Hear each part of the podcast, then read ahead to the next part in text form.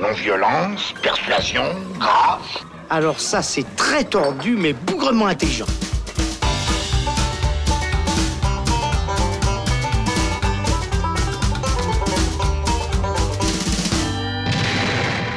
Bonjour à tous, c'est Robin et bienvenue dans le Shot, c'est la version courte du Saloon où il sera question aujourd'hui de Aladdin, nouvelle adaptation en live action des classiques d'animation de Disney, après notamment euh, le livre de la jungle, La Belle et la Bête.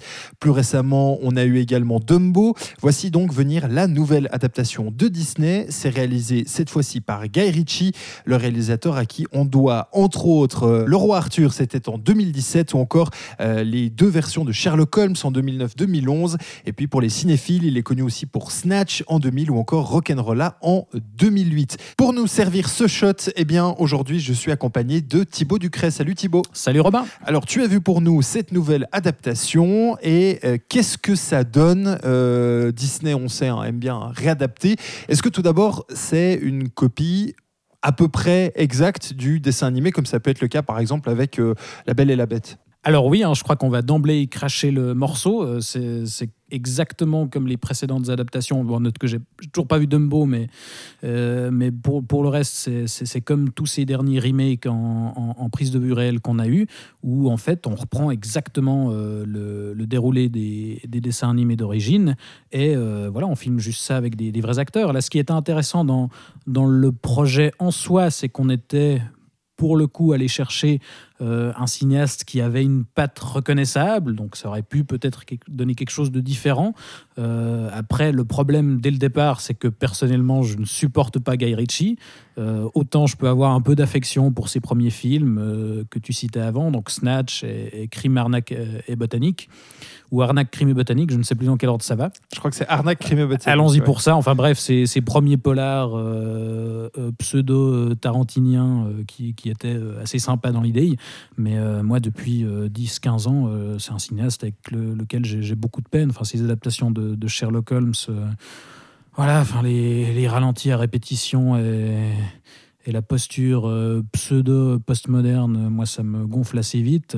le, roi Arthur, c'était pareil. Et du coup, bon, on pouvait s'attendre à ce que sur Aladdin, au moins, il serait approprié le truc et qu'il y appose son style euh, qui, que moi je ne supporte pas, mais qui peut peut-être plaire à des gens, mais, mais au final, il n'y a, a, même pas ça. On, ça. ça. fait vraiment film de commande. On sent pas la patte Guy Ritchie donc non, bah c'est un, un, film assez euh, assez plan-plan en fait. C'est-à-dire que vraiment, on reprend exactement la trame du dessin animé, qui, qui est génial. Hein. Enfin, pour replacer ce, Aladdin, le, le, film original, c'était 92, sauf erreur.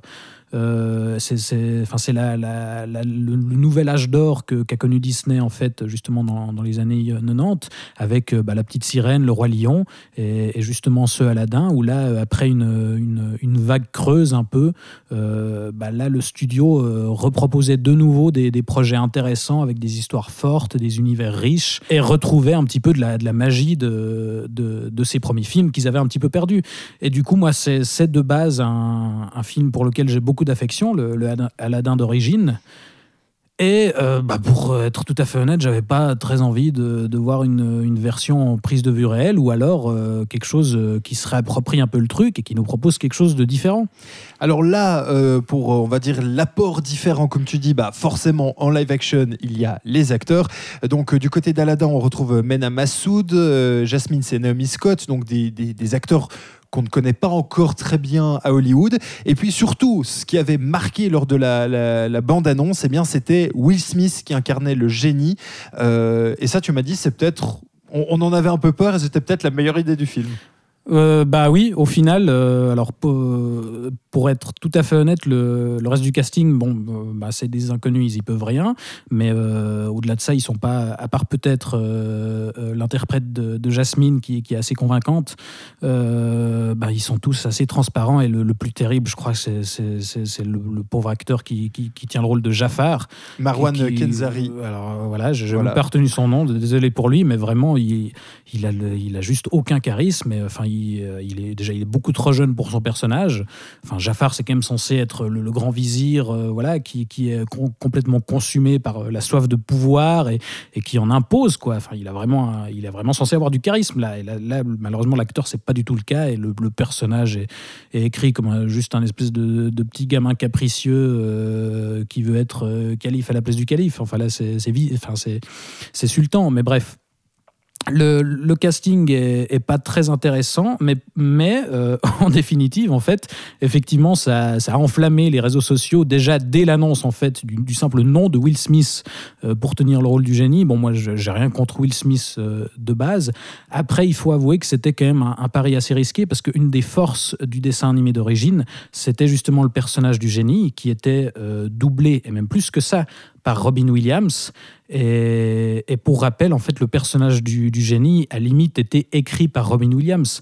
Parce qu'en fait, euh, le personnage a été complètement construit sur toutes les improvisations qu'il a fait justement en salle de doublage, euh, les imitations qu'il a fait. Et c'est lui vraiment qui en a fait euh, ce personnage complètement loufoque, foutraque, qui passe d'un gag à l'autre, qui, qui, qui donne vraiment une force au film. Et c'est ce qui fait l'intérêt aussi de ce personnage, c'est qu'il apporte un aspect justement que, que j'évoquais tout à l'heure, mais qui était réussi à l'époque, un aspect postmoderne, c'est-à-dire que c'est un personnage qui justement est hors du temps et qui peut tout d'un coup nous ramener des anachronismes, qui peut euh, euh, se transformer, euh, je sais pas, en, tailleur et, et- et mesurer Aladdin, qui peut faire sortir une, batterie pour jouer devant Aladdin, enfin des trucs qui n'ont rien à faire dans, dans- dans les contes des mille et une nuits. Et euh, euh, pour le coup, ça marchait très bien à l'époque parce que c'était justifié et ça, euh, apportait un décalage bienvenu dans l'univers, contrairement à, à- à l'espèce de cynisme et de, décalage euh, forcé qu'on peut avoir aujourd'hui, où justement euh, on, regarde les choses avec du recul et on n'ose plus, plus croire aux, histoires. Là, c'était vraiment intéressant parce qu'on avait un personnage jamais vu qui pouvait se permettre tout d'un coup de, se transformer en Jack Nicholson ou, en Arnold Schwarzenegger, euh, parce que justement il était complètement hors de, cet univers-là, euh, mais à la fois cohérent euh, dans le récit. Et, et vraiment, les, les improvisations de Robin Williams apportaient beaucoup au récit, et donc lui succéder, c'était euh, une sacrée tâche. Qu'on soit honnête dès le départ, euh, Will Smith est à des années-lumière de Robin Williams. Mais malgré tout, euh, quand bien même il va jamais aussi loin dans, les gags, euh, et là que ce soit lui-même ou euh, justement la mise en scène, parce que voilà, les séquences du génie, c'était aussi l'occasion de, casser un petit peu le moule des milliers de nuits et de proposer une mise en scène complètement dingue, enfin avec un rythme fou, un montage qui délirait complètement. Et, là, il y a quelques tentatives comme ça, justement la, fameuse chanson dans la caverne euh, où justement le génie présente ses pouvoirs à Aladdin, qui était un moment fort du dessin animé. Là, c'est, je pense, aussi une des séquences les plus intéressantes du film, c'est-à-dire que tout d'un coup, euh, il y a des feux d'artifice, enfin, on, joue justement avec... euh, on brise un peu le quatrième mur. voilà, ça, permet aussi ça. Il y avait un aspect méta aussi dans le personnage du génie. Et là, on reprend un petit peu ça. Il y a par exemple toute une séquence où le génie, en fait, euh, euh, ne croit pas ce que lui dit Aladdin. Et pour vérifier, en fait, il va revisionner le film qu'on va voir. Donc, euh, on voit le génie, en fait, dans une salle de cinéma en train de revoir le film Aladdin. Donc, il y a un, aspect un petit peu méta comme ça qui, s'instaure. Il y a quelques idées nouvelles qui sont proposées. Mais encore une fois, ça reste très, très sage par rapport à ce qu'ils auraient pu se permettre. Mais il arrive quand même à se l'approprier un petit peu, ce personnage, Will Smith, quand même, euh, avec un peu son humour, son jeu. euh. Bah oui, il arrive plus ou moins à proposer quelque chose de différent. Euh, il a, en- encore une fois, il n'arrive pas à faire oublier l'interprétation de Robin Williams, mais je pense que c'est le, personnage qui, reste le, plus intéressant parce qu'il y, a- aussi tout un enjeu sur, sur sa libération. Enfin, c'était déjà ça dans le dessin animé. hein. Finalement, c'est un être surpuissant, mais qui est enfermé dans une lampe et qui n'a qu'un seul désir, c'est de pouvoir en sortir. Et, d'ailleurs, le- la différence avec le dessin animé, parce qu'il y a quand même quelques euh, changements par rapport à l'intrigue, c'est que le film s'ouvre sur justement Will Smith euh, sur un bateau. Tout d'un coup, on se croise dans Pirates des Caraïbes. Et, en fait, c'est lui qui va nous raconter l'histoire de, Aladdin. Alors, euh, et, le film se termine aussi sur lui. Alors, ce changement, il est intéressant dans l'idée parce qu'on travaille justement l'aspect humain du génie, si on veut, mais, mais au final, euh, ça, bah, c'est, pas très concluant parce que moi, je, me rappelle encore du, de l'ouverture euh, du, du, Aladdin original où là, on était directement dans le désert la nuit avec euh, cette chanson d'ouverture qui, qui, était hyper envoûtante, enfin qui nous embarquait directement dans l'histoire. Et là, bah, on, départ démarque d'abord avec Will Smith et ses enfants et qui va leur raconter une histoire et, ça marche moins bien, clairement. Est-ce qu'il y a quand même un intérêt à aller voir ce film finalement? Parce que là, ça fait quelques minutes qu'on t'entend dire que l'original est, mieux que, que celui de, de, Guy Ritchie, donc qui sort euh, euh, ces jours-ci dans, dans, les salles. Euh, est-ce qu'il y a quand même un intérêt à aller le voir du coup?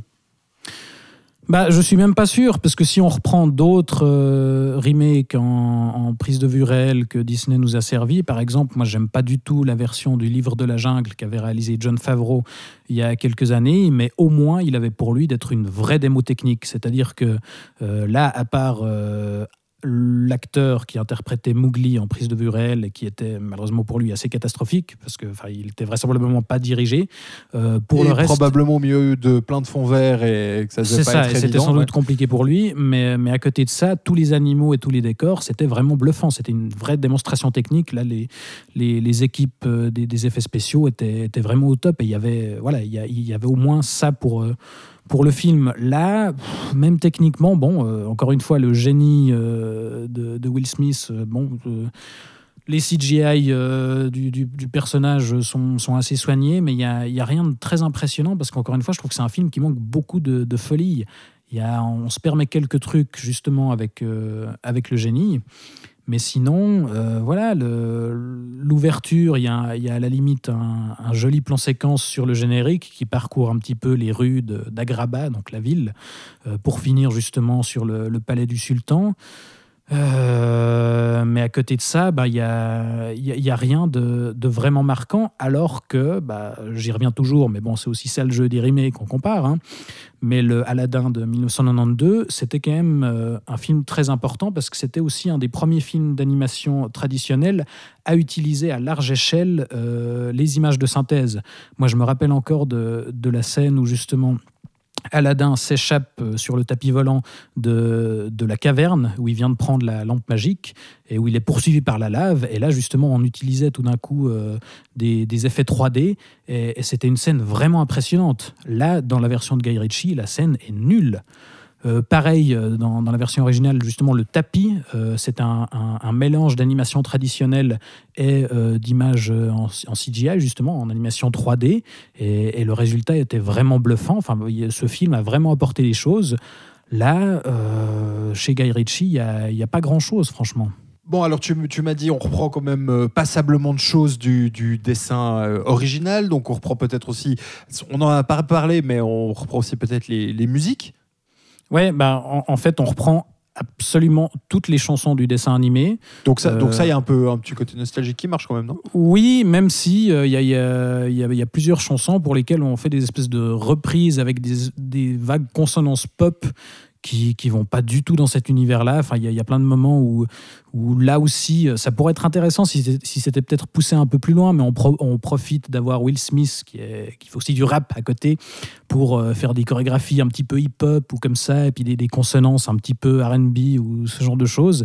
Et, mais c'est pas suffisamment travaillé pour que ce soit vraiment intéressant. Enfin, je trouve. En tout cas, les, les, les chansons euh, du dessin animé d'origine il euh, n'y a, pas vraiment de reprise où je me dis ah tiens ça apporte vraiment quelque chose. Par contre il y a, une nouveauté dans les chansons, c'est qu'on rajoute euh, sauf erreur, enfin, pour avoir revu le, dessin animé d'origine il n'y a pas longtemps, je me souviens pas d'avoir entendu cette chanson. On rajoute une, une, une chanson à Jasmine, en fait, euh, pour en fait appuyer euh, l'aspect euh, girl power, c'est-à-dire que c'était déjà un truc qui était présent dans, dans le film d'origine et qui était intéressant parce que c'était pas euh, surligné au marteau piqueur, c'est-à-dire que Jasmine, voilà, c'est une princesse qui va être mariée à un prince et qui n'a pas à qui on demande pas tellement la vie, et qui aimerait bien justement pouvoir choisir quel sera son avenir, quoi. Et c'était fait de manière quand même vaguement subtile dans le dessin animé d'origine. Là, au cas où c'était pas assez clair, on lui rajoute une chanson pour dire oh là là, je suis oppressé, on décide à ma place. On la lui fait chanter deux fois au cas où on n'avait pas bien compris la première fois.